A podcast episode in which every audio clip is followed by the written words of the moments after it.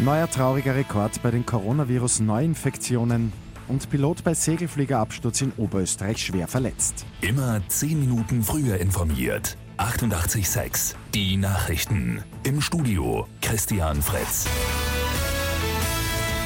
Neuer Höchstwert bei den Coronavirus-Neuinfektionen. Weltweit sind innerhalb von nur einem Tag über 230.000 Erkrankte dazugekommen. Damit gibt es insgesamt schon knapp 12,9 Millionen.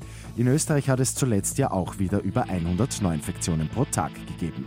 Laut neuer Unique Research Umfrage will jetzt jeder zweite Österreicher, jede zweite Österreicherin die Maskenpflicht in Supermärkten wieder zurück. In Schulen und in der Gastronomie sprechen sich nur ein Drittel der Befragten für einen verpflichtenden Mund-Nasenschutz aus. Gestern ist in Linz ein Segelflieger in die Donau gestürzt.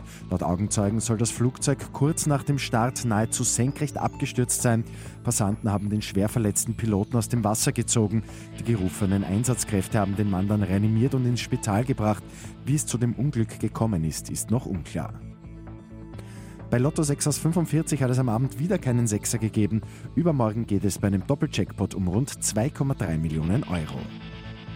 Und ein Naturspektakel gibt es ab jetzt in der Nacht zu bestaunen. Die gute Nachricht zum Schluss. Nämlich den Sternschnuppenstrom der Aquariden mit bis zu 25 Sternschnuppen pro Stunde.